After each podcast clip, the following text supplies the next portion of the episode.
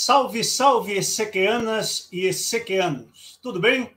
Estamos nós aqui mais uma vez na bate-hora, bate-local, para mais uma live no nosso quarto Fórum do Livre Pensar Espírita, o LIP, que acontece às terças e sábados a partir das 18h30, nesse intervalo dos meses de janeiro e fevereiro.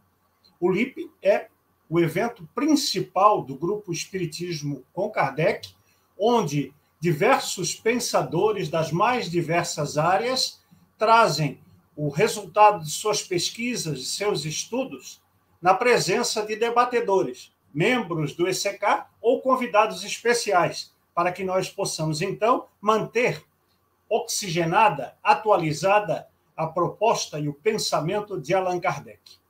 Hoje temos uma novidade. Estaremos transmitindo também pelo canal Espiritismo Cast, do nosso amigo Evandro Oliva, que a partir de agora passa a fazer parte também da grande família do ECK. Seja bem-vindo, Evandro, e que nós possamos, a partir de agora, estabelecer uma parceria profícua, exitosa, que possa desembocar em mais conhecimento, mais fraternidade, mais bem-estar, mais alegria para o nosso público que já está acostumado com as iniciativas do ECK, Espiritismo com Kardec. Está gostando das nossas lives? Pois bem, queremos ouvir você, queremos ler você. Deixe o seu depoimento no nosso canal do YouTube, em cada uma das lives que ficam lá, depois que nós encerramos aqui a transmissão ao vivo. A sua crítica, o seu incentivo, seus comentários, o seu feedback são importantes porque nos ajudam a aperfeiçoar cada vez mais este trabalho. Pois bem, hoje teremos um tema bastante filosófico e científico. Lembrando que Allan Kardec estabeleceu as bases científicas e filosóficas e as consequências morais da doutrina dos espíritos. Então, Hoje teremos a oportunidade de discutir um tema filosófico e científico dentro da premissa de Allan Kardec e a atualização dos tempos atuais, dos tempos momentâneos, dos tempos que atravessamos nesse instante. Vamos então convidar o nosso principal artista da nossa noite, que é o Jorge Medeiros. Bem-vindo, Jorge. Boa noite. Que a paz do Mestre Jesus seja presente em nossos corações. É isso aí. Jesus é uma figura muito importante para todos nós que nos alinhamos ao pensamento de Allan Kardec e a tradução que ele faz de muitas das questões relacionadas ao homem de Nazaré. O Jorge Medeiros é graduado em Física e em Pedagogia e é mestrando no ensino de ciências é palestrante e apresentador do programa Estudando as Páginas de Ouro da Revista Espírita. E é também diretor de programação de conteúdo do canal Estudos Avançados do Espiritismo. É muito bom tê-lo pela primeira vez na bancada do ECK, Jorge, e esperamos que essa seja a primeira de muitas outras oportunidades, porque acompanhamos o teu trabalho, eu e os demais membros do Conselho de Gestão do ECK, e temos visto a contribuição importante que você dá justamente para essa oxigenação, esse rejuvenescimento das ideias espíritas. Vamos então chamar os nossos debatedores da noite. Que rufem os tambores para Sidney Batista. Bem-vindo. Boa tarde, Sidney. amigo. Boa tarde. Com muita alegria, muito prazer, estamos aí mais uma vez. Os, o ECK, e, e sempre tendo por lema e também por bandeira o estandarte, o espiritismo, a doutrina, né? A doutrina com Kardec sendo nossa bússola, nosso, nosso orientador. Então vamos lá, meus amigos. É isso aí, Sidney. Essa é a referência padrão de todos nós, para que nós tenhamos, claro, sempre a ideia de que não há espiritismo sem Allan Kardec. Vamos chamar então o nosso segundo debatedor, Nelson Santos. Bem-vindo, Nelson. Bem-vindo, gente. Vocês me desculpem, mas o meu notebook ele deve estar sofrendo de uma possessão grave e aguda, crônica e alguma coisa a mais, porque eu não consigo colocar a imagem. Apesar que é bem as vibrações da live de hoje, né? Deve ser influência. É impossível isso, hein? Vai ver que o imponderável está acontecendo comigo, mas vamos lá, vamos a, a... Bem-vindo, Jorge Medeiros, bem-vindo, Cine, bem-vindo, Marcelo Henrique. Obrigado. A nossa live de hoje seja profícua e que possamos esclarecer muitos pontos sobre o tema. Obrigado. Boa noite. Bacana. O nosso Nelson vai estar, então, apenas em espírito e verdade, não vai estar em imagem nesse momento. Mas vamos... É, em espírito, sim, verdade, não sei. Espiritualizada dele. É, me faltou fazer a apresentação do, do Sidney e do Nelson. Né? O Sidney é bacharel em economia, desculpe, é bacharel em economia, trabalhou na área de comércio exterior e está, nesse momento, aposentado, ou seja, está full-time a serviço da doutrina e do movimento espírita, né, Sidney? É membro da União das Sociedades Espíritas do Estado de São Paulo, a USE, e é presidente da Distrital Pinheiros, o braço da USE Regional de São Paulo. Já o Nelson Santos também é bacharel em economia, é estruturador imobiliário, é estudioso espírita, livre pensador, apaixonado pela área de humanidades. É membro do Conselho de Gestão do ECK, assim como Sidney, e é também membro do Conselho Editorial da revista eletrônica Harmonia, vinculada ao grupo Espiritismo com Kardec. Aliás, você já leu os nossos artigos? Estamos, nesse ano de 2022, abordando cada uma das leis morais estabelecidas por Allan Kardec na terceira parte do Livro dos Espíritos. Já trabalhamos com a lei de adoração, a lei do trabalho, e agora a próxima será a lei de reprodução. Contamos com a sua audiência, a sua leitura dos nossos artigos e a divulgação do nosso trabalho. Sem mais delongas, vamos para a apreciação do tema de hoje, que é fluido vital, trocas fluídicas e vampirismo. Muito bem, é, Jorge. Qual seria o conceito de Allan Kardec para fluido e a ciência da sua época? E esse conceito dado por Kardec, que era compatível com aquele momento histórico, ele permanece atual? Ele está adequado aos dias de hoje? Ah, perfeito, perfeita pergunta. É engraçado que assim a gente vê muitos espíritas quando pegam os conceitos e as palavras utilizadas por Kardec, às vezes faz uma transposição para o tempo atual e faz uma busca a definição do tempo, do nosso tempo, não entendendo do que se trata e como se falava naquela época. Por exemplo, quando Kardec fala de magnetismo, as pessoas acham que ele está falando de, da física, como nós entendemos hoje. E é um conceito completamente diferente. Assim também a palavra fluido.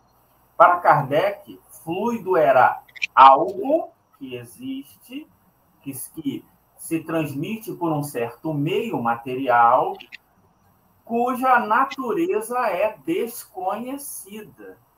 Então, desde que aquela, aquele fenômeno físico que está acontecendo, nós estamos vendo seus efeitos, mas nós não sabemos a causa, a natureza daquele fenômeno, Kardec chamava esse fenômeno de fluido.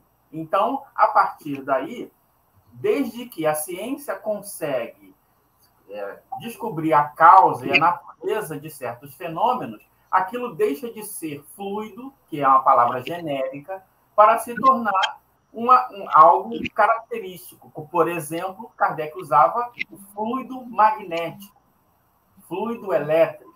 Hoje ele já não usaria fluido magnético e fluido elétrico, por quê? Porque a ciência estudou esse fenômeno e sabe exatamente qual é a natureza, quais são as causas que geram o chamado eletromagnetismo. Então, foi descoberto que a eletricidade e o magnetismo têm a mesma origem, origem e são indissociáveis. Então, hoje se usa a palavra eletromagnetismo. Como Kardec usava também o fluido calórico, porque as pessoas não sabiam o que era o calor, como ele se propagava, etc.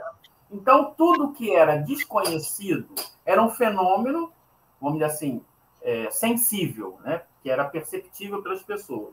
Mas não se sabia a causa, então ele usava o termo genérico. Os cientistas da época usavam o termo genérico fluido, mas não é fluido como se entende hoje quando a pessoa abre lá o, o livro de física do ensino médio, da física básica, aquela definição de, de fluido ali, ali a gente está falando ali da, da, da, vamos dizer assim, da dinâmica dos fluidos, mas não é esse conceito de fluido. Então, para entender como Kardec fala fluido na doutrina espírita, é um fenômeno ok, físico que, ocor que ocorre, cuja natureza é desconhecida. Se ele não sabe, não consegue distinguir e dar, vamos dizer assim, especificidade àquele fenômeno, ele chamava genericamente de fluido. Ok? Muito bom, Jorge. Já deu uma diretriz importante para os nossos debatedores. Sidney, nesse aspecto, Kardec tinha a limitação do contexto e do cenário do século XIX, obviamente, onde a ciência ainda engatinhava em muitos pontos, como bem explicitou o nosso Jorge. Essa condição de termos livros que apontam esses conceitos, que hoje seriam conceitos já inadequados, talvez até superados, em razão da explicação bem colocada pelo Jorge, isso não leva ao leigo ou mesmo ao estudioso das ciências materiais considerar as explicações de Kardec como místicas? Meus amigos, Marcelo, eu, a gente, nós temos escutado muitas vezes no meio espírita de falar que Kardec estaria superado, que precisa ser atualizado. Atualizado. Como se Kardec tivesse a obrigação de voltar aqui e reencarnar, e se reencarnasse não seria aceito, porque falaria que ele seria um impostor, então ele tinha que aparecer, é, materializar como ele era antes e fazer, e fazer tudo de novo. Assim, nós, é, Kardec que atualizar, ele falava coisa no contexto da época dele, e agora que nós, no século XXI, ou 20, 21, não importa, somos nós que temos que atualizar, nos atualizar nos conceitos de Kardec em, em fruto da observação das coisas que, do mundo atual, verificando o mundo atual, o que, tá, o que acontece, as transformações, e, e sempre, sempre Kardec como parâmetro de, de, de comparação e verificar que Kardec tem, tem uma sincronia, também uma espécie de coerência em tudo que ele fala, mas considerando a atualização da época que nós estamos vivendo agora. Agora, se for pensar em Kardec, é, ficar dependendo do Kardec de 1857 até 1869, aí não dá. Então, muita coisa que está no livro dos Espíritos, você vê, é, tudo é ciência de observação. Você acompanha o que está no mundo, o que acontece no mundo, as, uh, os avanços científicos que os cientistas estão trazendo, em tudo assim, e você está vendo que ali está se é, confirmando tudo o que o Espiritismo diz. Não, não, vamos esperar que venha uma propagação, uma, uma comunicação, uma promulgação de uma, de uma, de uma ordem da cima. Está comprovado o Espiritismo. Quem está comprovado o Espiritismo somos nós, dentro do nosso, dentro do nosso entendimento, nossa capacidade de raciocínio o Sidney coloca uma questão importante. Né? Nós vemos no meio espírita, até sábado eu estava usando muito a expressão Movimento Espírita Brasileiro, MEB. Né? Aí na nossa live sobre política no sábado, resgatou-se o pensamento de Herculano e Pires, onde ele prefere, ao invés de usar MEB, usar meio espírita. São sinonímias, né? estamos falando da mesma coisa. Mas o MEB, ou o meio espírita, gosta muito daquelas manchetes de periódicos espíritas dizendo a ciência está comprovando o que o espiritismo disse há 160 anos. Né, Nelson?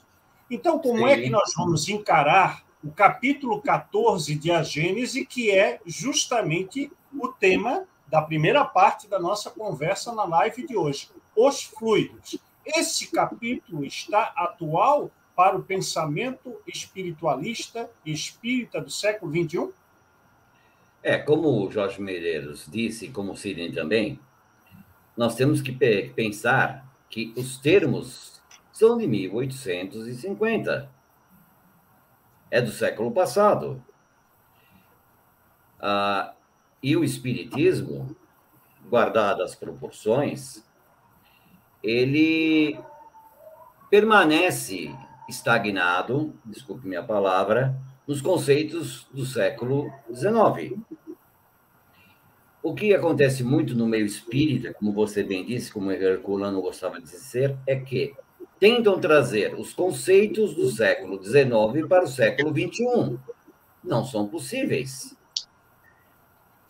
Se eh, Kardec estava certo, a espiritualidade também, nas origens da codificação, os termos mudam, a ciência é dinâmica, o mundo é dinâmico. Os termos vão se atualizando. O que era verdade cientificamente no século XIX, hoje não é mais verdade. A gente não pode esquecer que, que a espiritualidade, através dos ensinos de Kardec, disse muito bem que a nossa, a nossa verdade ela é relativa, ela não é absoluta. É a verdade que é reservada ao nosso nível evolutivo. O que acontece muito é a maneira e o método e o modo de encarar os palestrantes, até mesmo médiums, é, espíritos que tentam colocar ciência em Kardec, a ciência do século XXI. Não é possível. Exemplo, as quanticidades do que acontece aí no meio espírita, os quânticos da vida.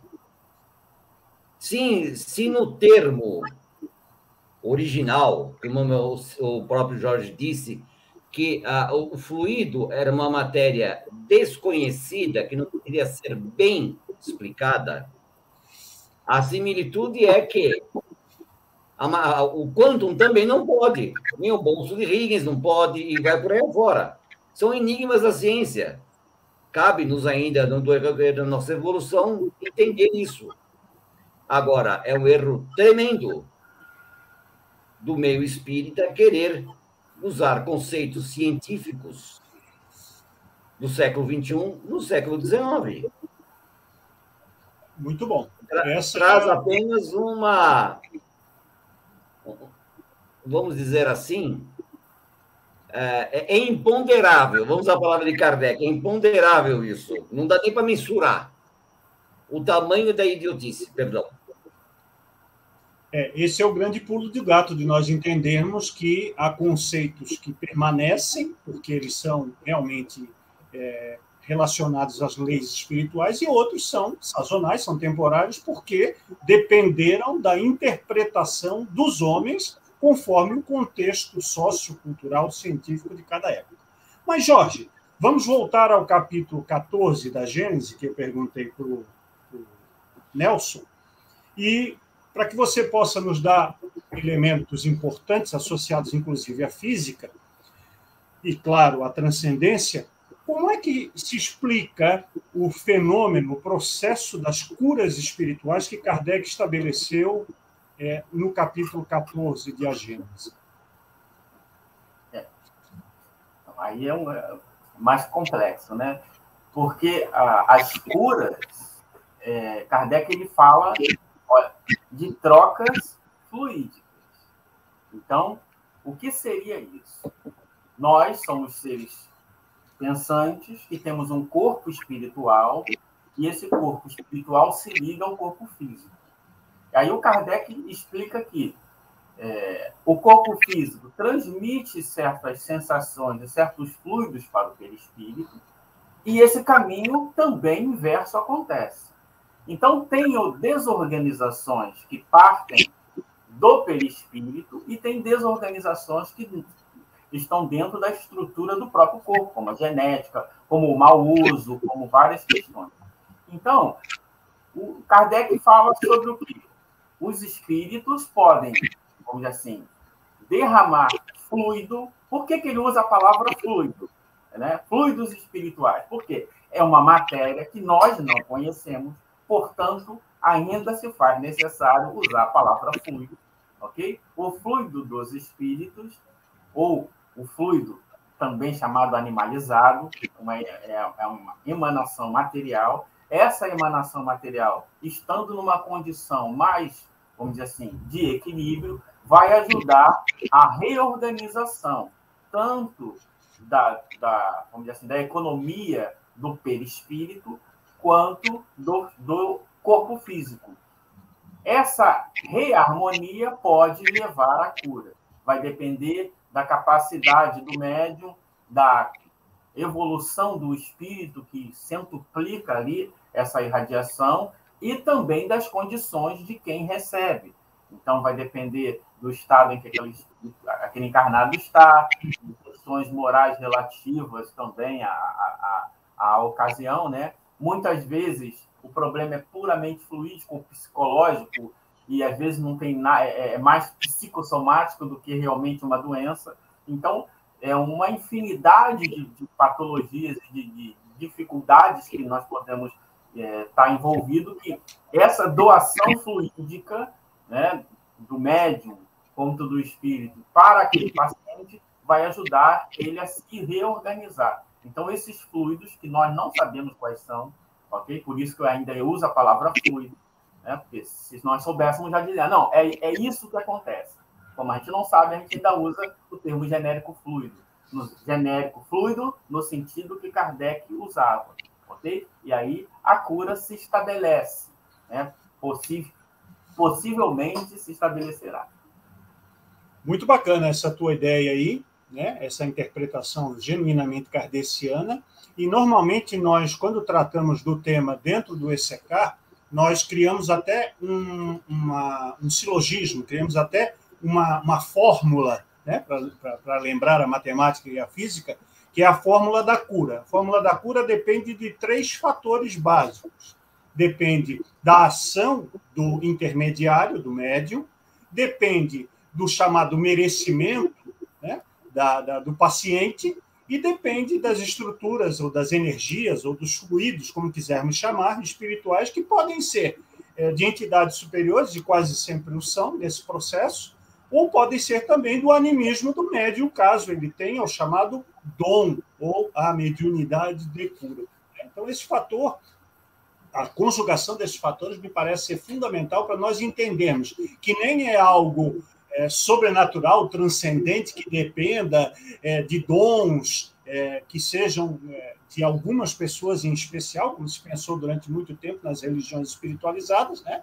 ou das religiões espiritualistas, e tampouco é algo que dependa daquele potencial magnânimo de um médium como sendo uma grande usina de energias ou de fluidos para é, alcançar, seja a, a reestruturação é, psíquica ou a reestruturação física ou mesmo o equilíbrio do espírito como um todo. Né?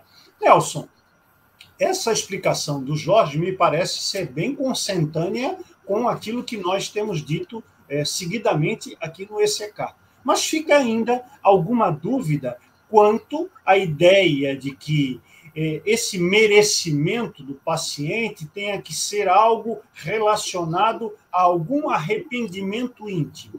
É isso mesmo? Não necessariamente. Não necessariamente. Pelo menos minha ótica é essa.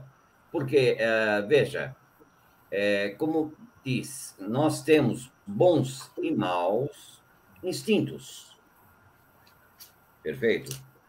É, então, a, a bondade é uma coisa relativa. O que é bom para mim pode não ser bom para o Jorge, não pode não ser bom para o Marcelo.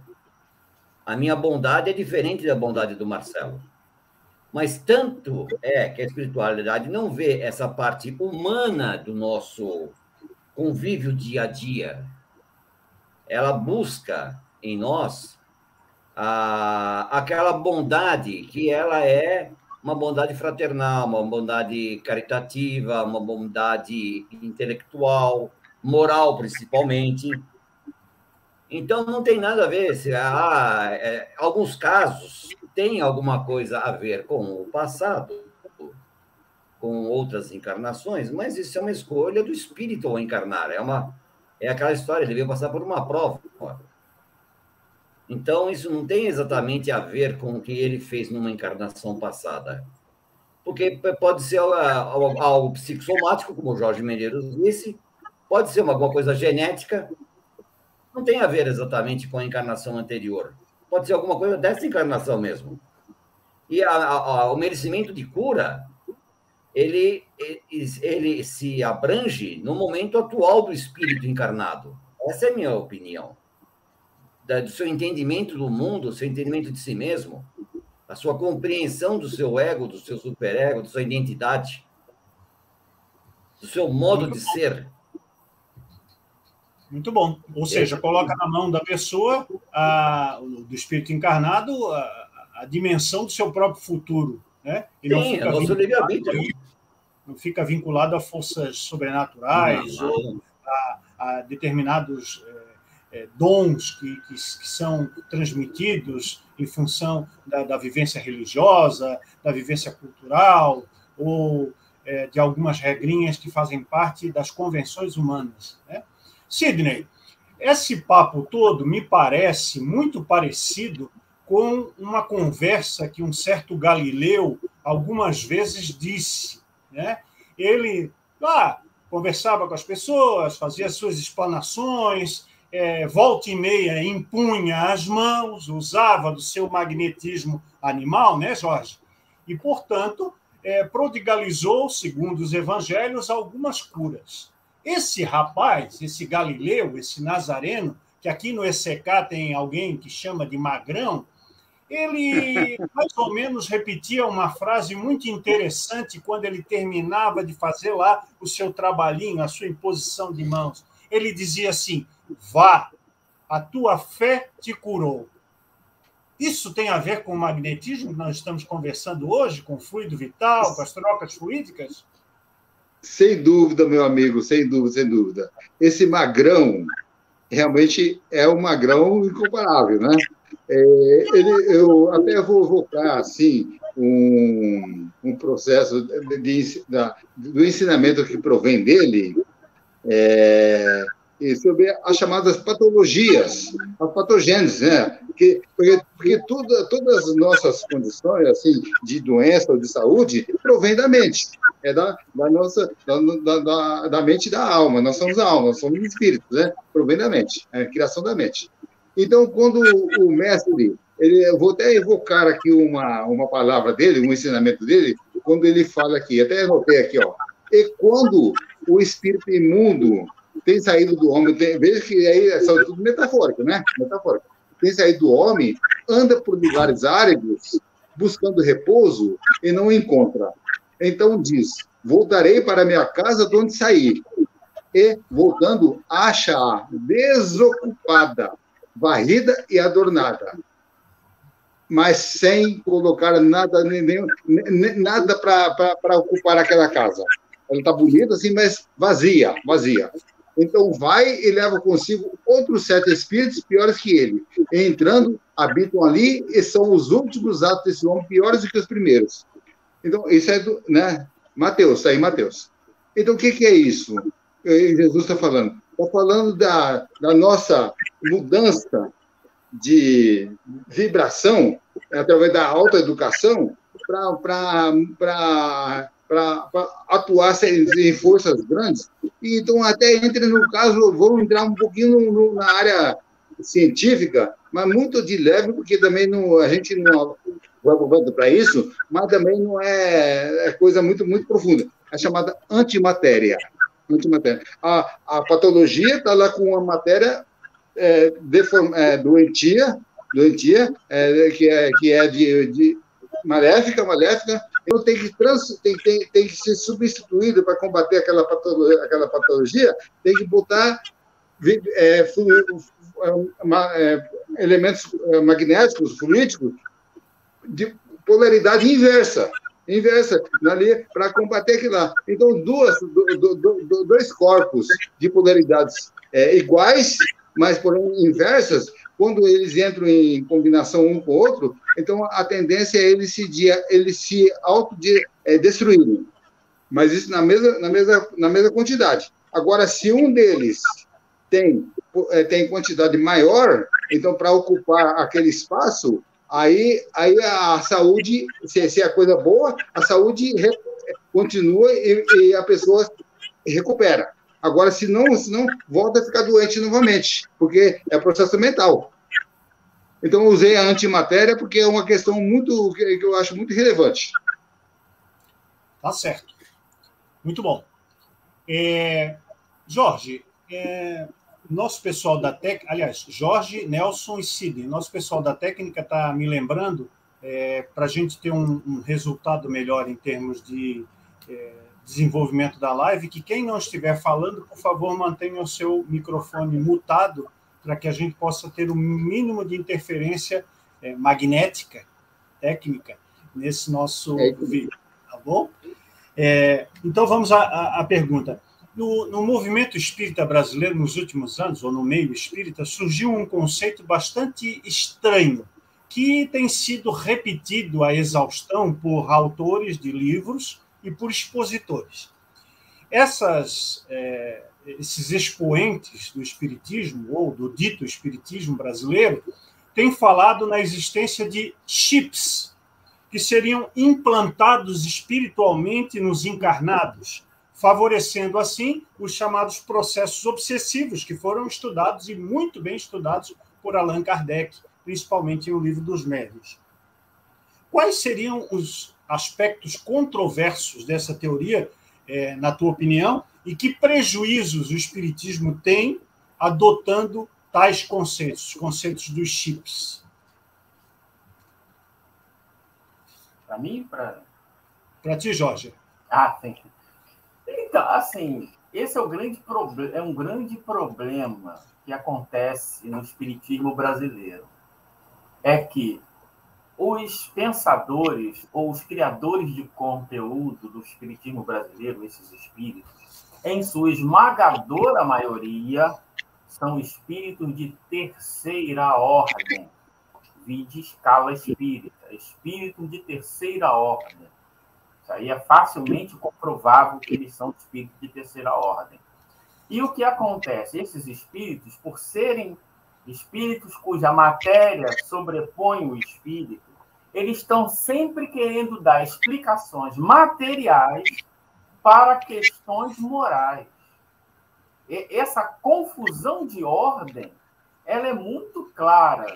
Um exemplo, uma pessoa que vai caminhando e ela caiu no buraco e quebrou a perna. Esses espíritos vão dizer que teve um magnetismo, magnetismo da física, não tem nada a ver com o que Kardec fala, atraindo a pessoa para o buraco. É sempre algo material. Então, presta atenção na contradição dessa ideia de chip. Um chip né, algo material que vai modular o comportamento moral das pessoas. Ora, se era, nesse, se era só isso que precisava para modular o pensamento das pessoas, bastava os bons espíritos criar um chip do bem, implantava no perispírito de todo mundo e o mundo mudava. Só que né, esqueceram, né? Aí, como a linguagem de hoje em dia, fala assim: a lei de liberdade saiu do grupo, a lei de progresso saiu do grupo também. Por quê? Há algo material que vai influenciar no moral. Onde está a justiça? Né? Onde está a liberdade? Então, é, é assim, são, é, são interpretações equivocadas, mas é porque as pessoas são ávidas por novidade. Então, ora, se existe. Por que, que, elas, por que, que esses espíritos só fala, passaram a falar de chip agora, porque eles só conheceram chip agora. Então eles usam, eles fazem, né? Pegam o conceito atual para tentar explicar. Então, é, é, se é, aí, aí entra essa questão, a cura quântica.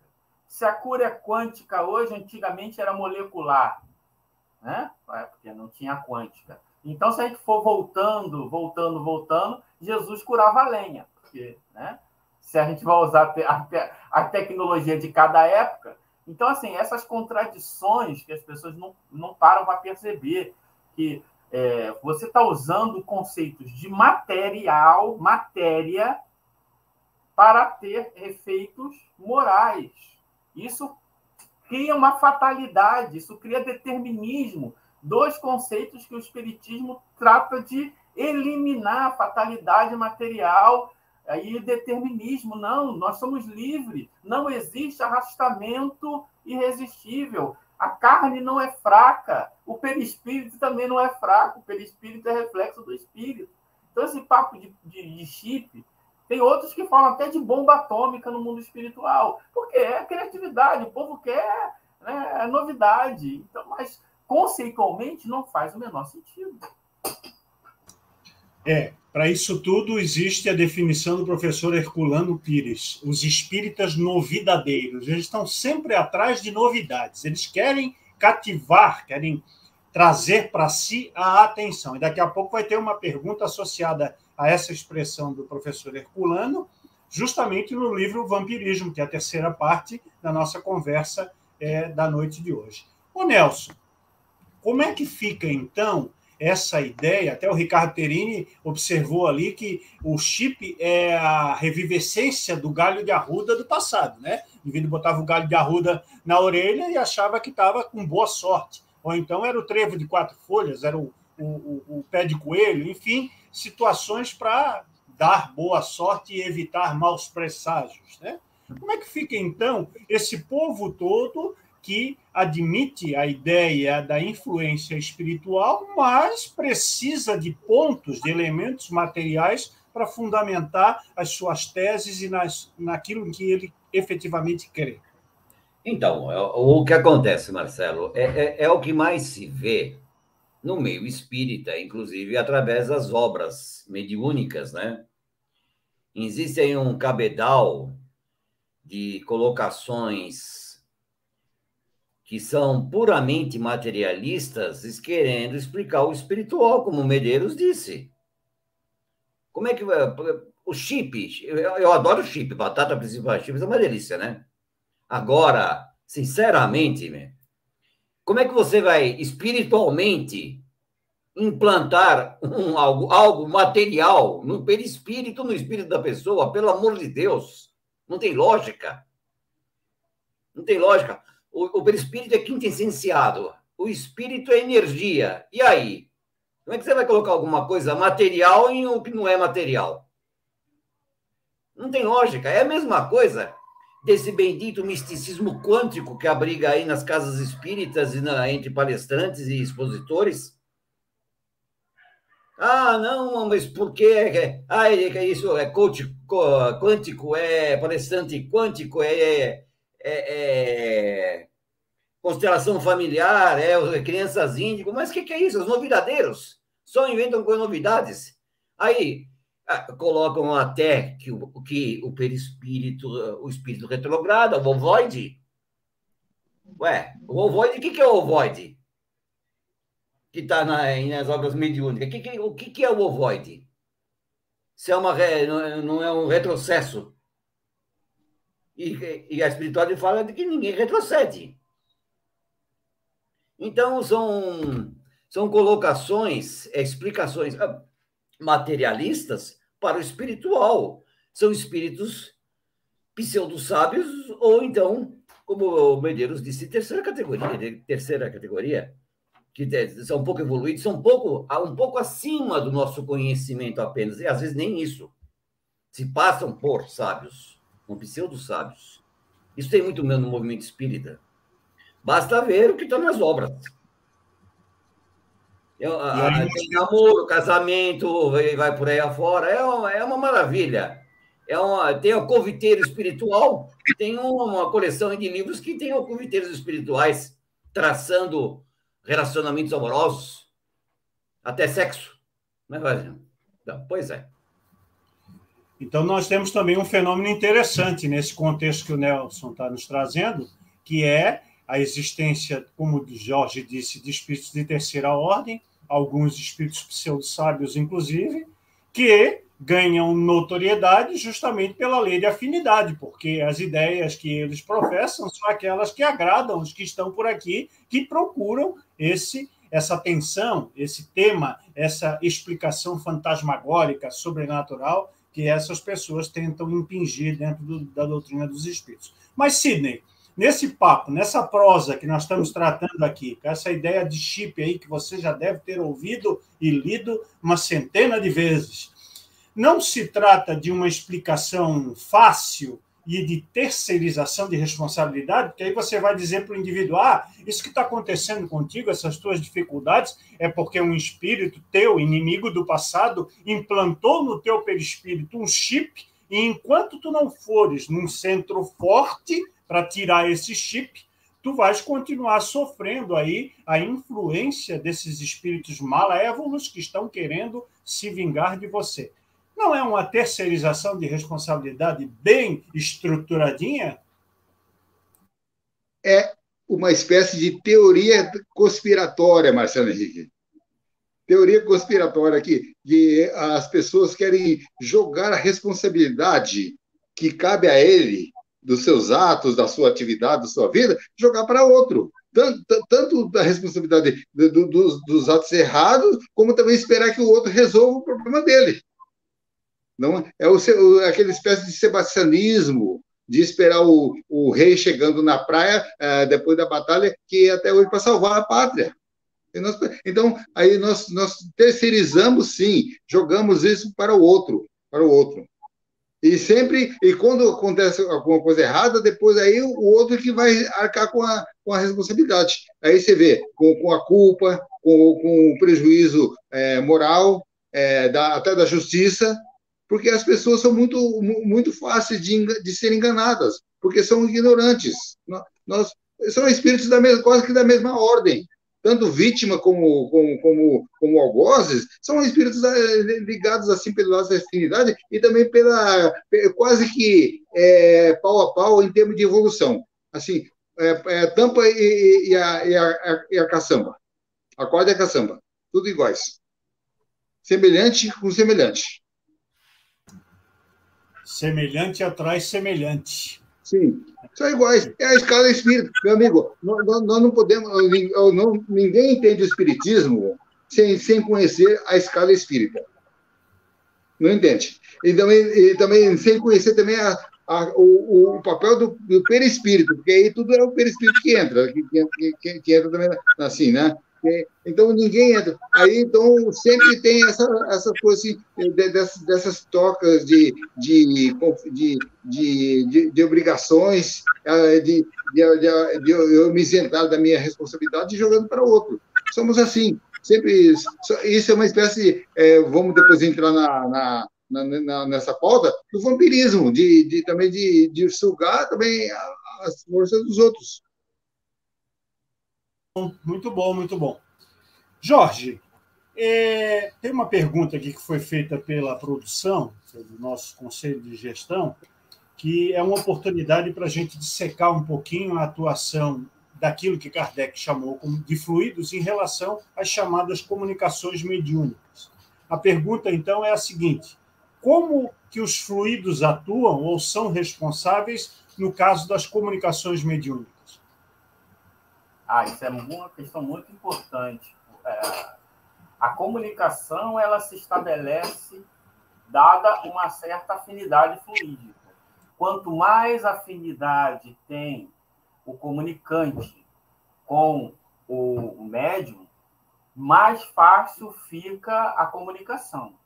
E isso nós temos inúmeros é, exemplos na revista espírita, de às vezes um espírito que é o anjo da guarda de um médium, não pode estar, e outro espírito usa, ele diz: Olha, eu dei a comunicação, e essa comunicação não foi da melhor forma, porque é, eu não estou tão acostumado com os fluidos daquele encarnado. Então, é, isso é uma questão muito importante da ciência espírita, porque tem uhum. médios que têm facilidade de, chamados médiums maleáveis, de receber uma quantidade muito diversa de espíritos, mas mesmo esses médios maleáveis, a, a afinidade fluídica, ela, se ela não for a melhor possível, a comunicação nunca será a melhor possível.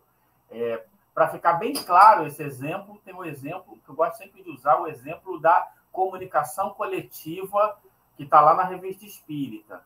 Um médium recebeu uma mensagem de 50 espíritos. Ela é assinada por 50 espíritos diferentes. A maioria esmagadora espírito superior. E aí, as, as pessoas, ah, mas como é que o médium consegue receber? Né? Cada um dava uma frase e assinava, dava uma frase e assinava. Como é que isso aconteceria? Então, aí os espíritos explicavam. Explicaram o que, que aconteceu. Primeiro, esses espíritos, eles saturaram o ambiente onde estava aquele médium com o fluido deles para facilitar a comunicação.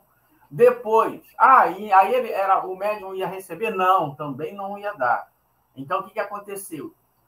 O anjo da guarda do médium se posicionou para captar da melhor forma possível o pensamento desses espíritos. Era Sócrates, Platão, Newton, Descartes, só Pascal, só a nata, a nata. Então, ele é anjo da guarda, espírito de segunda ordem. Isso é muito importante para a gente entender que o conhecimento não é simplesmente você transmitir. Né? Então, ele, aí os espíritos vinham, comunicava para o anjo da guarda a frase, o anjo da guarda comunicava para o médium. Uma frase. Uma frase. Cada um dava uma frase. E aí o médium transmitia o pensamento da melhor forma possível. Agora imagina, uma frase é assim. Imagina um livro inteiro. Né? Então, o espírito tem que ter afinidades ou um grande tempo de ligação com aquele médium para poder estabelecer o pensamento. É a comunicação que as pessoas, aquelas pessoas que são muito íntimas, né? Elas conseguem se comunicar pelo pensamento, um olha para o outro, não precisa falar. Por quê? São afinidades que vão se estabelecendo. Então, a, a troca fluídica na comunicação ela é, um, é um aspecto fundamental. Além, tem, uma, tem os materiais cerebrais do médium, tem as trocas fluídicas, né? E o conteúdo, que é o cabedal do espírito que vai se comunicar. Todos esses três elementos, juntando o ambiente, porque tem o fluido dos encarnados, tem a, a motivação dos encarnados, tem os obsessores que estão ali, tudo isso interfere na comunicação. Então, a influência do meio, do médium, do espírito e os fluidos que estão envolvendo. Todos, todos que estão naquele momento ali, interferem fluidicamente nessa ligação. Pode ser o espírito que está muito ligado com aquele médium, mas o ambiente refratário atrapalha. Veja como é complexo o processo da comunicação mediúnica, porque envolve vários fatores, como Jorge bem explicitou. Isso é teoria espírita genuína, né? onde não há uma explicação plausível, um elemento que sobrepõe aos demais para que a comunicação mediúnica eh, se efetue. Né? Sidney, essa, esse processo que o Jorge acabou de explicar para nós, onde há vários fatores, veja, ele falou inclusive das ondas cerebrais, né? falou inclusive de aspectos que pertencem ao contingente ou ao universo físico, corporal, porque a mente também tem que estar aberta, tem que estar acessível para que o fenômeno possa ocorrer. Ela é, ou deve ser sempre, uma relação horizontalizada, né? mesmo que se trate de um espírito de maior envergadura, como no exemplo que o Jorge nos trouxe, de espíritos de segunda ordem se comunicando em regra com um médium que estava na terceira ordem, que não vamos admitir que aqueles médios que trabalharam com Kardec ou os médios de hoje do meio espírita brasileiro sejam é, sumidades sejam espíritos é, em, em, categorias superiores à, à média do brasileiro ou do habitante do planeta Terra. Tem que ser relações horizontais. Como se explica, então, Sidney, que grande parte do mediunato de Francisco Cândido Xavier, o nosso principal expoente em termos de mediunidade brasileira, tivesse sido estabelecida por uma relação verticalizada onde o padre Manuel da Nóbrega disse para ele: você tem que fazer, você vai fazer desse jeito, porque você tem que ter disciplina, disciplina, disciplina. Isso não contrasta com essa explicação científica, espiritual que o Jorge acabou de fazer para as questões das comunicações mediúnicas? Olha, uma coisa que me chamou a atenção, que me, no caso do Chico, é que esse quem relatou foi a Marlene Nobre, no livro dela, né? não me lembro do nome, é um livro que ela escreveu que o, o Emanuel permitia, tinha uma equipe de espíritos que era permitido, que tinha permissão de comunicar-se pelo Chico. Outros não. De modo que a mediunidade do Chico, então, não era, não era espontânea, ela tinha que ser é, é, é, enquadrada dentro do parâmetro do Emanuel. Emanuel. Até surgiu aqui, que contou que Monteiro Lobato estava lá pedindo para dar também uma comunicação e não foi permitido. Isso quem está no livro de, de, de, de, me ocorreu agora. De, eu podia, podia ter lembrado disso antes para depois falar, para falar agora, né? Para falar para todo mundo. E é, Monteiro Lobato não permite. Por que Monteiro Lobato? Porque Monteiro Lobato, é, como nós estamos agora na, na, época da Semana de Arte Moderna, então Monteiro Lobato foi um dos expoentes da Semana de Arte Moderna. Ele tinha um, um pensamento mais assim socialista, um, um, pensamento voltado para o socialismo. E, é, então, ele trabalhava assim na, na sociedade brasileira, porque né, o homem do campo e, e, fazer uma, uma conexão com o homem da cidade. Então, ele era um homem híbrido, assim, trabalhando nos dois, nos dois campos.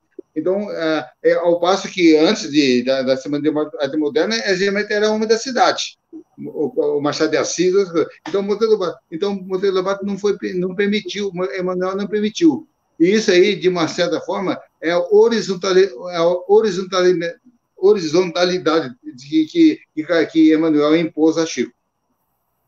Sendo que a mediunidade, então ele era como se fosse quase que um escravo de Emanuel. Certo. É essa a ideia que nós temos também, de que havia uma, uma escravização. Uma submissão. Né? Uma as, submissão. As, é, as ideias do espírito e, portanto, a submissão era algo inafastável e inadiável, né? Ele esteve sempre submetido a isso.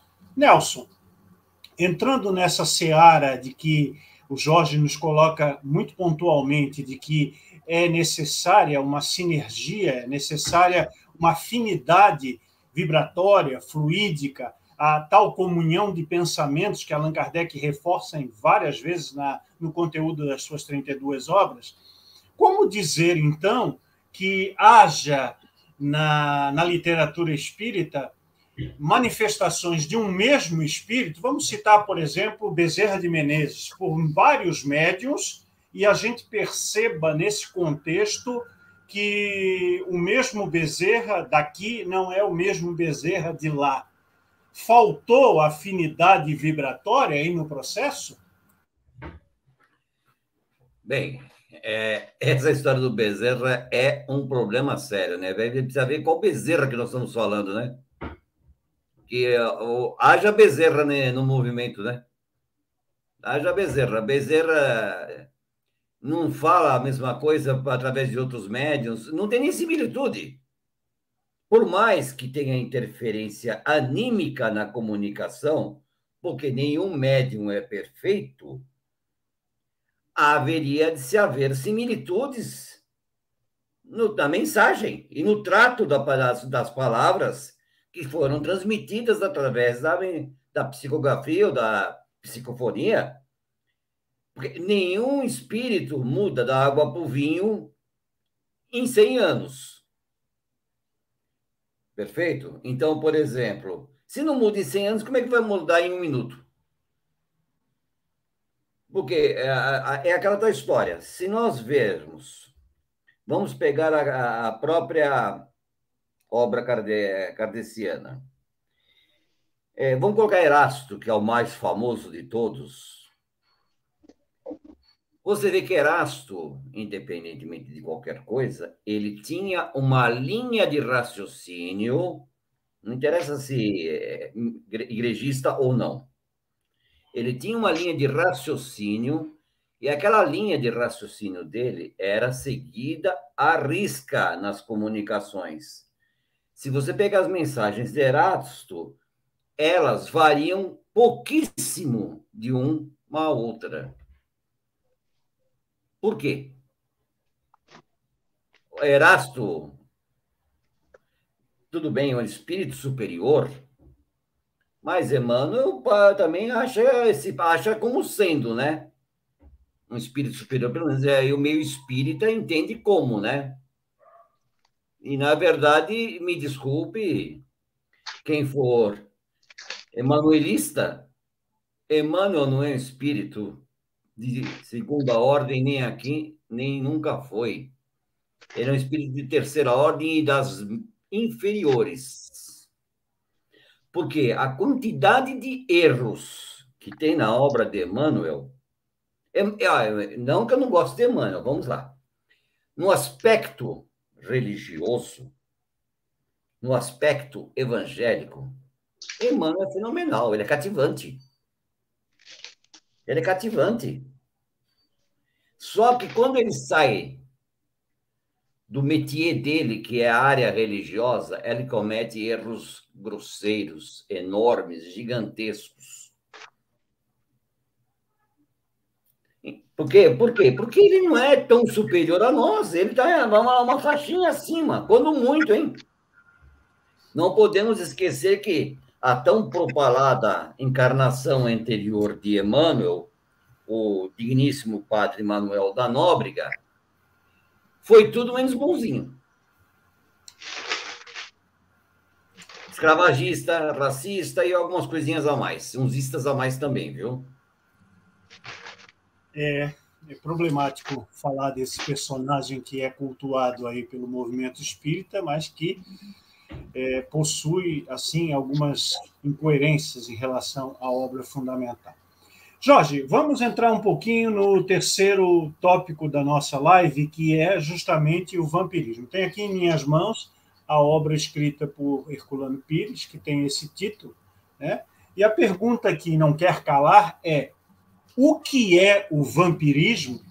E se esse termo vampirismo está né, pode ser encontrado nas obras de Allan Kardec.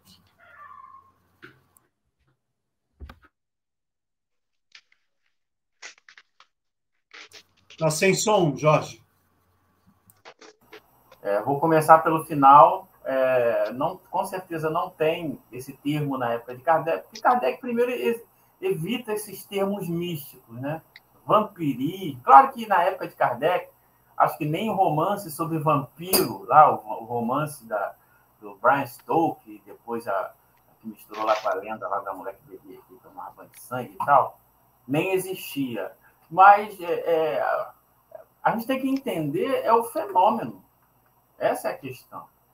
Porque na ideia desses espíritos de terceira ordem, eles, eles acham que um espírito tem o poder de sugar ok? Os, o fluido vital das pessoas. Aí é que entra o. Aí é que a to, porca tosse o rabo. É, porque, primeiro, a, a, a, gente poderia até falar sobre o termo né, fluido vital, que é um termo genérico. Está é, tá na mesma ordem quando a gente está falando da palavra fluido. Fluido vital é um termo genérico, ok? Que hoje a gente poderia usar outras palavras é, que, que podem sugerir, não estou aqui dizendo que é, mas que podem sugerir, ok? É, uma aproximação. E aí a ideia de que os espíritos poderiam sugar, e ao sugar o fluido vital das pessoas, as pessoas ficariam, vamos dizer assim, é, para baixo, né? sorumbáticas, etc. Mas, na verdade, estudando a ciência espírita, nós sabemos sim, primeiro que o perispírito ele é capaz de absorver os de terceira ordem, né? As emanações, alguma, uma fração das emanações das coisas materiais.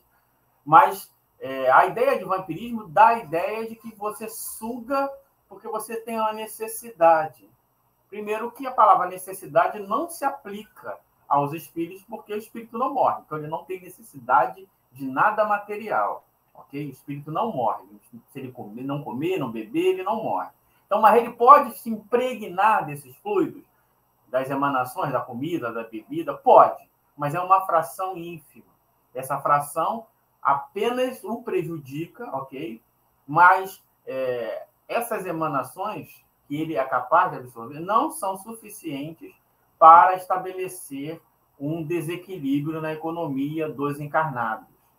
Ah, então, por que, que algumas relações é, mediúnica, o, o, o obsidiado ou o médium se sente num, num estágio de, é, vamos dizer assim, para baixo? É porque é o que ocorre o contrário também. As emanações fluídicas do desencarnado passa para o perispírito do encarnado e passando para o perispírito do encarnado pode causar uma, uma, uma desordem física. Essa desordem, se for persistente, chega até a causar lesões no corpo físico. Então, essa ideia de que o espírito tem a capacidade de sugar fluido vital são espíritos de terceira ordem que estão pegando o efeito pela causa. Ele está vendo certos efeitos nocivos da ação do espírito sobre encarnado e acha que o espírito está sugando. Quem quiser entender um pouquinho melhor esse processo de como os encarnados podem perturbar a organização física dos encarnados, tem um relato lá da pequena Carita, na Revista Espírita de 1864, quando ela estuda lá o caso da obsedada de Marmande. Ela fala isso. Ó, a obsessão acabou, mas os fluidos do obsessor ainda está sobre a médium então, a, é, a, patologia ali vai continuar um pouco até se dissipar esses fluidos. Então, essa ideia de que suga, isso é uma ideia equivocada. O nosso amigo Herculano, não sei em que fase da vida dele, ele escreveu esse livro, né, que ele fala até disso, vampirismo de planeta para planeta, eu acho que é uma extrapolação um pouco demais, né? E assim, eu não, eu, eu não consigo conceber a ideia de vampirismo no movimento, no, dentro da doutrina espírita por causa dos fenômenos espíritas, que trazem uma relação bem específica de como se dá a obsessão, quais são os efeitos da obsessão sobre o encarnado e quais são os efeitos das emanações dos encarnados no desencarnado, ok? Não sei se né, a gente okay. tem que falar um pouquinho rápido. Uhum. É, tem a questão da licença poética do professor Herculano nessa obra, né? e, e uma analogia que ele faz, mas realmente em alguns tópicos, como o Jorge colocou, eu também concordo com ele, há uma figuração excessiva.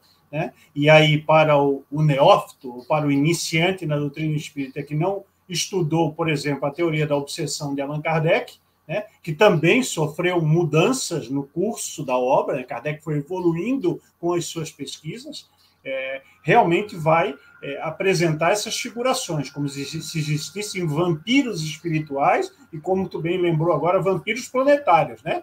de, de constelações de espíritos que pudessem interferir. Mas, é, dentro da tua fala, é, eu acho que o nosso internauta gostaria de saber, na opinião do Jorge, que palavras hoje é, seriam utilizadas como substitutivas ou como análogas à expressão fluido vital de Kardec? Então, porque assim, na época de Kardec, as pessoas queriam saber quais são as hipóteses possíveis para, para que haja vida. Existia uma corrente, Kardec coloca isso no livro dos Espíritos. Existia uma corrente que acreditava que a vida existe porque um fluido, olha aí, uma matéria, que ele não sabe qual é, um fluido seria capaz de impregnar a matéria e essa matéria, é, vamos dizer assim, eclodiria a vida nessa matéria, ok? Essa é uma corrente. Existe uma outra corrente que a vida existe porque existem características dentro de certos organismos ou é, que ele chama de essas características ele chama de princípio. Então esse, essas características que vão fazer com que possibilitar ter a vida. Então, seria o princípio vital. Então, o princípio vital é que gera a vida. Então, essas duas correntes, o Kardec ele vai tratando dessas duas correntes lá na, na Gênese. Ele vai, olha, se eu tivesse que me inclinar, eu me inclinaria para a teoria do princípio. Mas, observando hoje, a gente seria cairia num axioma, né? qual é o segredo de toxina? Vende mais porque está sempre fresquinho, está sempre fresquinho por vende mais. Isto é, a vida ela existe porque as características, surgiram organismos com características para que gerasse a vida, ou esse, essa matéria, né, que a gente poderia até poeticamente usar a palavra de energia, que entrou ali na, na, naquela, naquela, naquela molécula orgânica que fez com que ela gerasse a vida. Eu acho que as duas coisas estão ligadas, ok? Então, e eu, é, para mim, o que mais simboliza essa questão da vida é a atividade celular. A atividade celular, que ali você tem o princípio, que são as organelas que fazem com que a célula, vamos dizer assim, possa se manifestar, né, se multiplicar, etc. Mas essa, essas mesmas organelas elas só existem porque a, a célula se nutre de matéria e essa matéria faz com que ela possa se transmitir. Quando ela se divide, uma quantidade desse nutriente passa. Então, mas eu não tenho a pretensão de chegar aqui e dizer, olha, é isso. Porque a chance de eu estar errado é grande, porque eu estou falando do ponto de vista material. Mas o conceito de fluido vital e princípio vital que esses espíritos de terceira ordem falam por aí, né? Que o cara morreu, aí os espíritos vieram para dissipar o fluido vital dele. Isso aí é muita fantasia, na minha opinião, entendeu? Então, mas eu acho que a atividade celular ali junta um pouquinho a ideia do princípio vital com o fluido vital. Mas isso é uma opinião pessoal minha. Fique bem claro. Muito bom. Obrigado, Jorge, pela, pelo esclarecimento. Vamos chamar o, o, o Sidney e o Nelson para essa questão do vampirismo. Ô, Sidney, é, tu já ouviu falar da expressão seca pimenteira? Então, a dona Maria tem uma planta viçosa em casa, um xaxim, né? tem uma, uma roseira, que ela cultiva todos os dias, ela trata bem e a planta reage, né? Aquelas energias, aqueles fluidos que a dona da planta está empregando, e de repente ela recebe uma amiga que faz tempo que ela não vê, ou então um parente vem visitá-la, né? e entra, e aí diz assim: Nossa, que planta, que roseira linda! E faz elogios e tal, continuam conversando. Uma hora depois a mulher vai embora, ou o cidadão vai embora, e ela volta para a rotina. Daqui a pouco ela olha para a planta, ela está começando a secar, está começando a esvair-se. Isso tem a ver com o tal vampirismo? É o, é o chamado mal olhado, né? Que falam, ah, é mal olhado, não sei o quê. Tem, olha, oh, meus amigos, é, não esquecendo que somos espíritos e a mente nossa trabalha como nós, nós trabalhamos com a mente como espíritos que somos, encarnados ou desencarnados. E nós emitimos a, nossas, a nossa vibração, nossa vibração, benéfica ou maléfica, conforme o caso. Conforme o caso. Então, quando nós fazemos a chamada, é isso que o Marcelo falou, de, de, de secar uma, uma, uma planta qualquer, é, é, a, a pessoa talvez jogou ali naquela, naquela, naquela, naquela coisa assim, ela jogou é, é, partículas magnéticas negativas, negativas, doentias para, para, para aquela, aquela planta, ou para até com uma pessoa. Porque nós temos, então, puxa energia, então, carrega, de, retira a energia da, da planta, a energia da planta é uma espécie de sucção e a planta perece. Assim como acontece com as pessoas. Aquela imagem clássica do, de dois seres é, ligados, jungidos um ao outro, e então imantado uma outra, o hóspede e o hospedeiro. É, então, é uma forma de vampirismo, né? Que a imagem do Drácula perfurando a carótida, né, a jugular da vítima, é uma imagem clássica, mas não é tudo, porque é, ali tem muito mais coisas assim que nós podemos ver assim, em termos de, de vampirismo que acontece na nossa sociedade. Nós somos espíritos da terceira ordem, praticamente o que está aqui na Terra. Então, são espíritos de, é, de quase que idênticos, assim, em, então, em forma de, de, de, de moral de, de valores morais e de, de evolução. Então, nós temos aqui, por exemplo, a, a, na, no vampirismo, vários tipos de, de, de, de vampirismo, assim, que, que muitas vezes escapam ao nosso entendimento. Os chantagistas, que deixam uma pessoa. Imagina uma pessoa chantageada, assim, é, tanto por dinheiro como por outras razão qualquer, como que ela, ela, ela decai, ela decai, ela, ela perde a, a parece que per, per, perde a vitalidade, a vitalidade, ela, ela fica doente. Uh, os agiotas é uma espécie de vampirismo, né? Os, até predadores sexuais nós fazemos aqui na, na sociedade, né?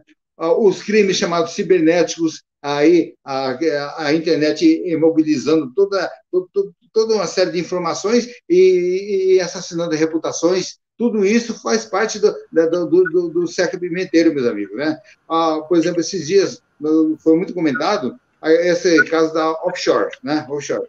Nós sabemos que com, essa, com a nossa pandemia, ah, enquanto a população 70% da população está abaixo da linha de pobreza, muito pobre, seis ou sete, seis ou sete famílias ficaram mais ricas, duplicaram, triplicaram, e quadruplicaram a sua fortuna. Isso também é uma forma de vampirismo.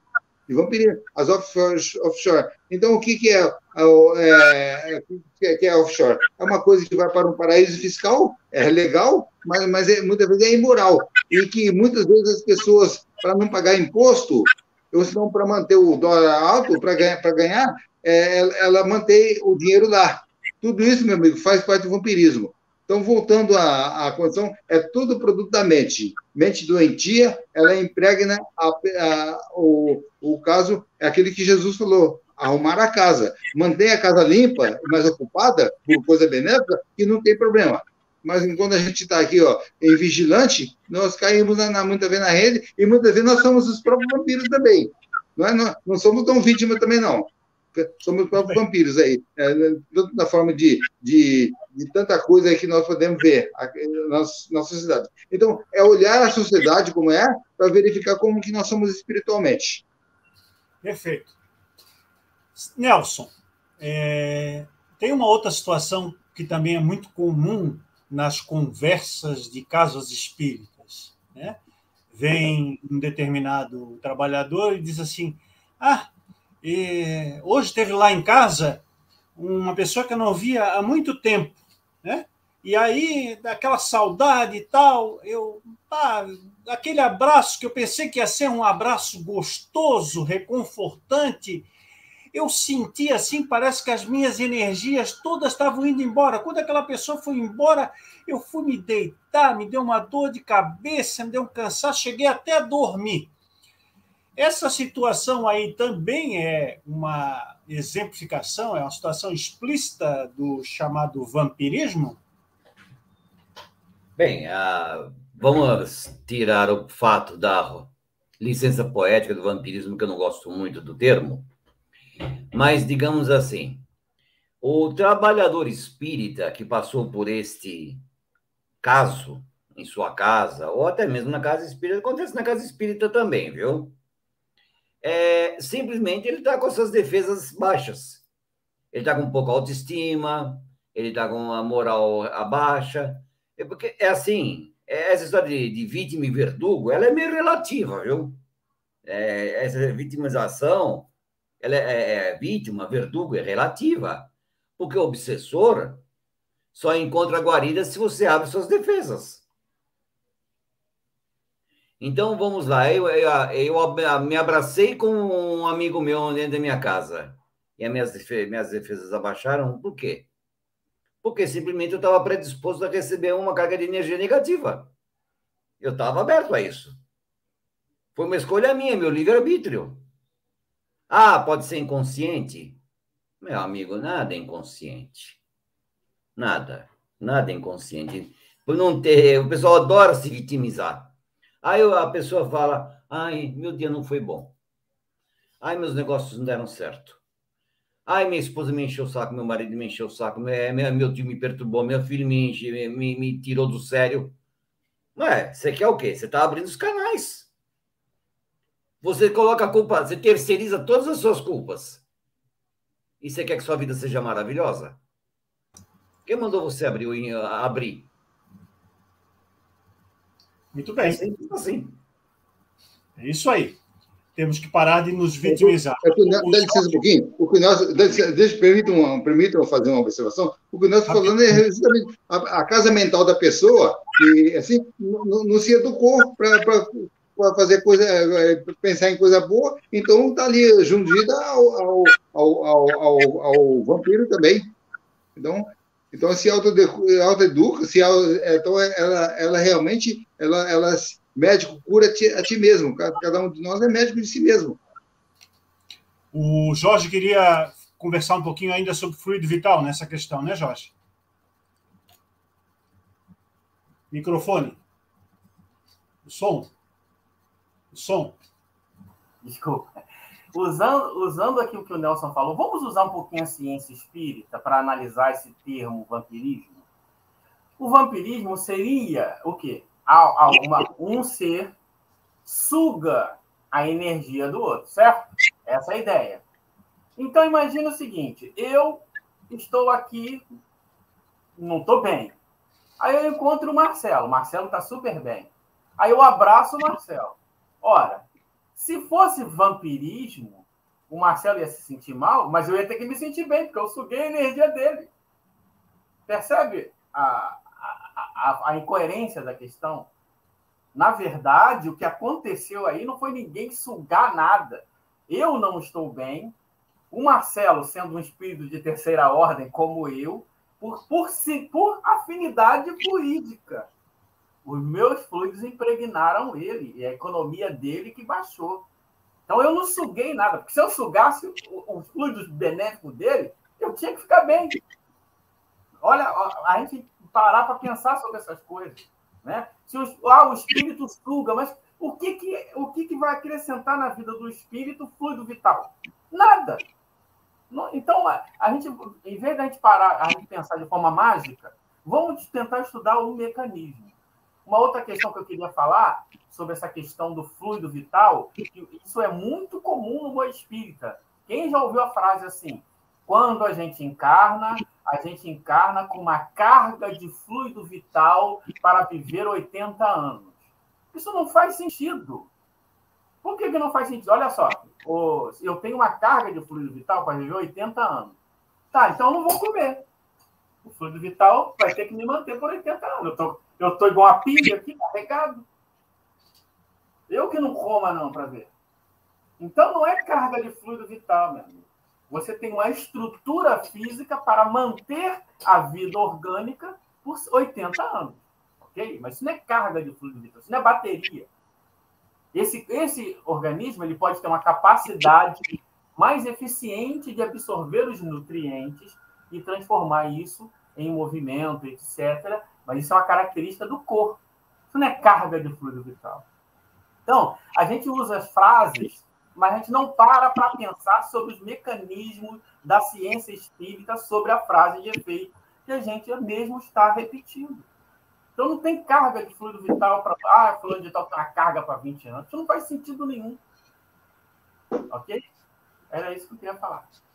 É, e como a gente ouviu isso, né? Eu me lembro na década de 80, vários palestrantes de renome vinham aqui em Florianópolis e plantaram essa ideiazinha. Não, é porque você tem que cuidar bem da sua estrutura, mas você tem que se lembrar que a espiritualidade te preparou para viver 80 anos. Então, tu recebeu, antes de encarnar, uma bolsinha, né? Um, um reservatório. É, um fluido vital para 80 anos. Então, isso é bem complicado, porque isso, isso carece completamente de lógica, né? como se nós tivéssemos predispostos para viver e não precisássemos, precisássemos ter nenhum cuidado, nenhuma atenção com o vaso físico para prorrogar ou não a nossa existência. Esse ponto é muito importante, Jorge. Bom, é, nós teremos que fazer uma live um pouco mais curta hoje. O Jorge tem uma questão familiar pendente que precisa ser resolvida. É. Então, nós vamos é, já, de antemão, convidar o Jorge para um revival, né? para um segundo momento, porque há muita coisa para explorar nesse tema. É, hoje nós não podemos, inclusive, colocar muitas é, contribuições dos internautas em razão disso, do nosso esquete está um pouco apertado, mas de qualquer maneira já fica aqui. O Jorge já fez o positivo lá, fluidicamente, né? já concordou com seu regresso à bancada do ECK, e vamos então começar com ele para as considerações finais desta nossa live. É, eu, primeiramente, gostaria de agradecer a oportunidade, o convite, como eu gosto sempre de repetir, que eu roubei do professor Mileto, né? O professor paga bem, paga em dia, eu não posso perder esse emprego, então pode me chamar, tendo a possibilidade, a disponibilidade, eu venho sim. E a mim, a mim, o meu recado é: toda vez que nós nos depararmos com um fenômeno espírita ou com uma conceituação espírita, não importa se ela veio de não sei quantos anos, não importa quem disse, vamos parar para tentar entender o mecanismo que está envolvendo aquilo. Se faz sentido dentro das leis morais, que são as leis morais que regem todo o mundo espírita, toda a ciência espírita, toda a filosofia espírita, se está dentro dessas leis morais, ok? Pode ser que, é, que seja verdade. Se já fere essas leis morais, já pode abandonar sem ao menor é, pudor. E os fenômenos da que a ciência espírita vem nos trazer, vamos aplicá-lo. Né? O espiritismo não é ciência. Não adianta você. É, se uma pessoa que vai doar sangue se o sangue está contaminado, quem recebe vai ficar contaminado. Isso é uma ciência, isso é lógica. Se você doa o fluido, vai dar o passo, você não está bem, a pessoa que recebe o fluido vai ficar mal, porque isso aí é um fenômeno natural. Então não tem mágica. É entender o mecanismo e aplicar o conhecimento espírita em qualquer mecanismo, em qualquer conhecimento. Assim, vamos eliminar muito das fantasias que regam o mundo do movimento espírita, em especial o brasileiro.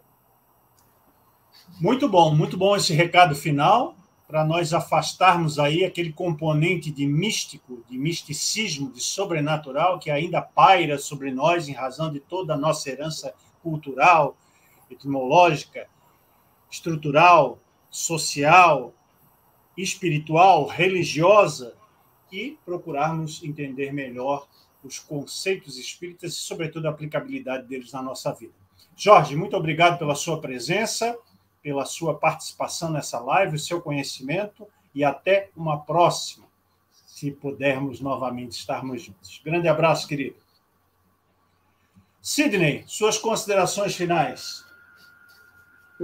Foi muito, foi muito legal estar com vocês, conhecer o nosso amigo Jorge a gente bebeu do, do, das palavras dele, do conhecimento dele, do nosso amigo Marcelo Henrique, do Nelson, né? Muito importante, né?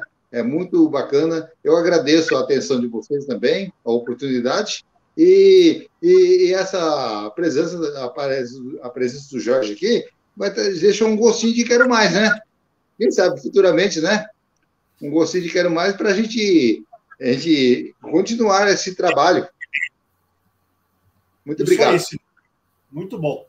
É exatamente isso que a gente objetiva com as nossas lives: trazer pessoas que pensam o Espiritismo, que apresentam propostas, que não falam uma verdade indiscutível, indissolúvel, permanente, mas estão dispostas a raciocinar conjuntamente para que nós tenhamos condições de entender um pouco melhor o nosso processo ou os nossos processos dentro da existência. Aqueles que são de natureza material com os olhos da matéria, aqueles que são é, processos espirituais com os olhos do espírito, e aqueles que estão convergindo entre as duas realidades com o conhecimento espírita que nos ajuda a informar melhor as situações da nossa existência. Vai lá para a salinha do chá, Sidney, que a gente já conversa.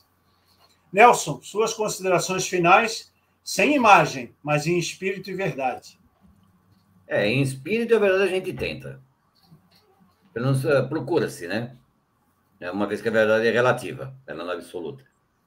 Mas é, é, bem aquilo que você disse, porque se nós que nos consideramos espíritas, é, estudarmos Kardec, o mínimo que nós vamos ter, esse compêndio de ensinamentos, é um senso crítico e analítico. Kardec, em toda a extensão de suas obras, insistiu e ensinou também, porque ele era um professor e muito bom por sinal, que uh, o espiritismo ele é progressismo e progressista. Que aquilo que ele estava colocando naquele determinado momento poderia não ser a verdade humana de amanhã. Que o espiritismo caminha lado a lado com a ciência. Então, onde está o erro de tudo isso? Na interpretação dos espíritas. Como aquilo bem o Jorge disse, do fluido. E nós começamos com a leve com isso. E olha que nós não entramos, não entramos nem no fluido cósmico universal, né? Que já é que é a, teoricamente a origem de tudo, né? Teoricamente, porque também é uma teoria, não se sabe se ela é ou não real. Como a, agora volto a falar, eu até citei, da, da teoria quântica. A teoria quântica, ela é sim, é materialidade, e o pessoal, novidadeiro, nas palavras de Herculano, lembrando Herculano, tenta levar a teoria quântica para explicar nosso lar, para explicar é, é a, a, os fenômenos espíritas, as, as manifestações, e não tem isso. A, a, a física quântica, ela é matemática, ela é material. Se o os próprios cientistas que estudam a teoria quântica ainda não chegaram num denominador comum, como é que um palestrante espírita quer determinar o que é o que não é quântico? Cria-se a aura de misticismo e de mítica em cima de uma coisa que não deveria ser. Porque o espiritismo é racional. O espiritismo é lógico. O que torna ele ilógico é querer mistificá-lo. Falta Kardec na mente dos espíritas. E esperemos que nós possamos retomar esse assunto, que falta muita coisa, viu? Vamos é... sim. Vamos, Se vamos basearmos no livro que você mostrou do nosso querido professor Herculano, isso, a coisa vai longe. Porque a obsessão, tem obsessão, tem fascinação, subjugação e tem possessão, como Kardec colocou. E aí tem os vários, encarnado para encarnado, encarnado para desencarnado, encarnado para encarnado. Aí tem as variantes. Tem muita coisa a se discutir nisso. Muito bem. Boa noite. Vamos deixar o gostinho de quero mais, agradecendo a presença do Nelson também, para que nós façamos uma segunda edição dessa live com essa temática. Vai lá para a salinha do chá, Nelson, e a gente já conversa. Muito bem. Nós encerramos mais uma live, a sétima live desse quarto fórum do Livre Pensar Espírita, com um agradecimento especial a você que esteve conosco ao vivo e a você que depois vai acessar o conteúdo no canal do ECK no YouTube. Queremos dizer a todos aqueles que estão aí um pouco tristes, lamentando que a nossa live foi um pouco mais curta e que haveria muitos temas ainda a serem explicitados. Na verdade, foi um pedido do Jorge, em razão de que a esposa dele também tem que utilizar o equipamento para uma outra live que será agora exatamente às 8 horas. Então, diante disso, nós tivemos que abreviar um pouco os questionamentos e as temáticas, mas fica aí sim já o compromisso do Jorge de estarmos juntos é, numa próxima oportunidade, ainda nesse ano de 2022, dentro da programação das lives ordinárias do ECK. Vamos encerrar essa live trazendo um pensamento do professor Herculano Pires nesta obra, no livro Vampirismo. Herculano diz assim: a ação vampiresca dos ovoides, como diz André Luiz, é aceita por muitos espíritas amantes de novidades. Mas essa novidade não tem condições científicas nem respaldo metodológico para ser integrado na doutrina. Não passa de uma informação isolada de um espírito. Nenhuma pesquisa séria, por pesquisadores competentes, comprovou a realidade dessa teoria. Não basta o conceito isolado do médium para validar qualquer teoria. As exigências doutrinárias são muito mais rigorosas no tocante à aceitação de novidades. André Luiz, olhem isso, se manifesta como um neófito, empolgado pela doutrina, empregando às vezes termos que destoam da terminologia espírita e conceitos que nem sempre se ajustam aos princípios espíritas. Prossigamos assim, estudando a doutrina dos espíritos, justamente para não sermos iludidos, atraídos por novidades de médios, expositores ou dirigentes, que nada tem a ver com a principiologia espírita. Fica o convite para você acompanhar a nossa oitava live, que será no sábado, dia 19 de fevereiro, a partir das 8h30, com esse tema: Filosofia Espírita. Ela existe realmente? Vamos receber com muito carinho o nosso pesquisador, estudioso da filosofia espírita, Gerry Almeida, com a presença de, como debatedores do Beto Souza e da nossa Débora Nogueira. Esperamos você para fazer mais uma live nos embalos de sábado à noite do ECK. Até lá, um grande abraço. Tchau.